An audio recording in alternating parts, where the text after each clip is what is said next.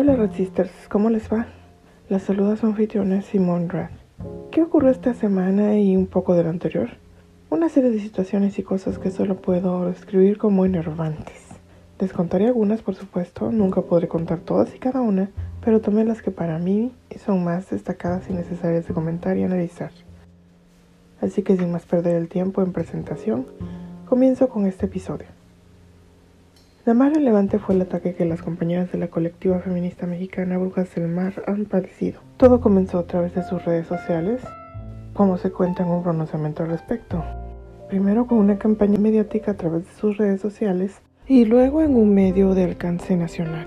En ese medio se expusieron fotografías de una de las miembros para convertirla en blanco de acusaciones falsas, como que se oponen los derechos de las mujeres prostituidas e incluso comenzaron a apoderarse del observado por feministas radicales que están haciendo los transactivistas. en un caballo de Troya para invadir el feminismo. Además, esta persona pidió silenciar a la compañera, y todo porque ella se pronunció en contra de la explotación sexual y a favor de los derechos humanos de las mujeres. Esto derivó en ataques a través de redes sociales, amenazas de violencia hacia todas las brujas del mar y a esta compañera en especial. Todo con la complicidad de ese medio nacional milenio para poder decir lo que se le ocurría acerca de la mujer atacada sin la más mínima verificación o derecho de réplica en un espacio equivalente. Todo esto en un país machista y violento hacia las mujeres, donde se asesinan a 11 mujeres por día. Por fortuna no todo está perdido. Una gran cantidad de feministas radicales reaccionó en redes para apoyar a la compañera contra las estrategias del transgenerismo queer y aliadas del patriarcado desfasado que la gente que pertenece a ese transactivismo errado presenta. Desde acá también mandamos todo nuestro apoyo. En otras cosas, el partido en el poder en México, Morena, pretende que su candidato a la gobernatura sea un hombre que es conocido por haber cometido acoso y violaciones. Sí, al parecer ser un misógino violador no importa.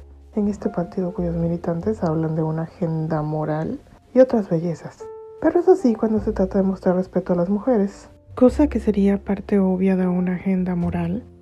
En ese momento olvidan lo que dijeron y lo que hizo una persona como este señor, llamado Félix Salgado Macedonio. Aunque esta situación es terrible, las compas no se han dejado amedrentar y están protestando con todo, en Guerrero, en Ciudad de México y en otras ciudades, así como en redes sociales. ¿Qué esperamos para apoyarlas, si no en vivo, al menos en línea? En noticias de otros países, el jueves 11 de febrero fue el Día Internacional de las Mujeres y las Niñas en la Ciencia. Pues bien, en Colombia una organización no gubernamental tuvo a bien invitar para festejar el día a un transfemenino. Por todo Facebook corrió la invitación, la cual sin duda generó polémica, porque poco después se sustituyó la imagen y se puso a una mujer. Pero solo en la imagen, porque en la vida real obviamente esta persona siguió siendo invitada al evento.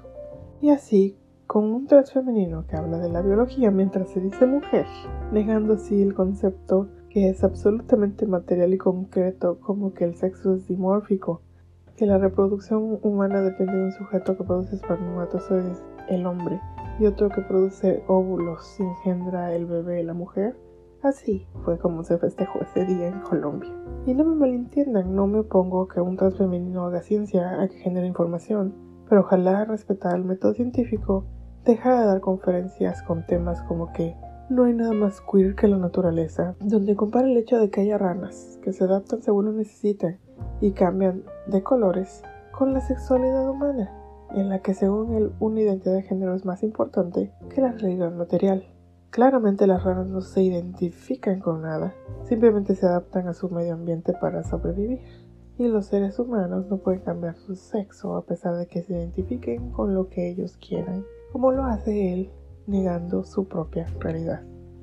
También sería bueno que gente como esta persona dejara de tomar espacios duramente ganados que deberían pertenecerle al sexo que por siglos ha sido relegado y silenciado en esa área. Obviamente ese sexo son las almas humanas, las mujeres.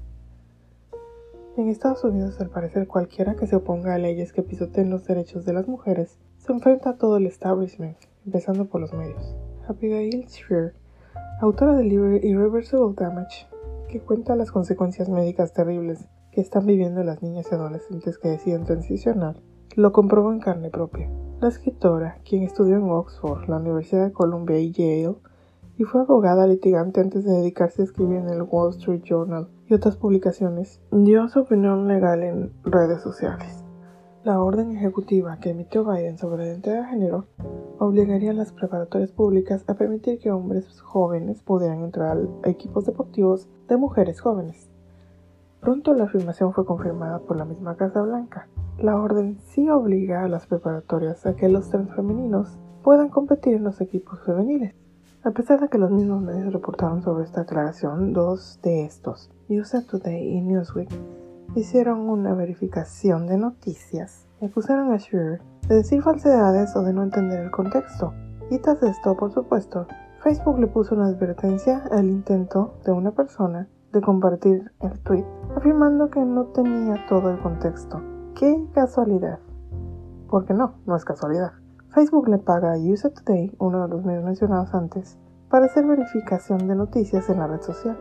Y así pueden censurar ideas que no le convienen a las redes sociales, las cuales ganan dinero de alinearse a esto. Imagínese perder el favor de empresas farmacéuticas cuyas ganancias llegarían a los miles de millones de dólares y generan suficientes bloqueadores de la pubertad, hormonas para mantener a una persona trans con las características externas del otro sexo, etc. Y así, cualquier idea que no le conviene a un gobierno como el de Estados Unidos y sus políticas supuestamente incluyentes, a las redes sociales que se benefician de la publicidad de diversas empresas, así como a los medios que les conviene alinearse o al menos no pelear con ninguno de los dos poderes antes mencionados, es rápidamente aplastada. Y por eso es que las mujeres críticas del género o feministas radicales tenemos todo en contra y por eso es que no debemos de rendirnos y hacer todo lo que esté en nuestras manos para detener esta locura, este borrado de las mujeres. Es difícil, puede ser doloroso, pero hay que buscar maneras. En algún momento, así como superamos otros retos en que todo estaba en nuestra contra, las cosas tendrán que mejorar. Así termina este episodio. Espero no haberles bajado mucho el ánimo, pero para solucionar un problema debemos saber que existe. Recuerden buscar a la resistencia en las redes sociales. Usémoslas contra ellos. Estamos en Twitter, Facebook, Instagram, YouTube y TikTok. La transcripción de nuestros episodios las pueden encontrar en la resistenciamx.wordpress.com. Igualmente nos pueden escuchar en las principales plataformas de podcast. Apple Podcasts, Spotify, Google Podcasts, Overcast, Radio Public, Podbean, Baker, TuneIn y ahora iHeartRadio que se escribe IER Radio. En Podbean y Tunin solamente están algunos episodios por temas de espacio. Todo esto lo pueden consultar en anchor.fm diagonal la guion. Con esto nos despedimos. Les deseo fuerza racistas, así como una feminista y radical semana.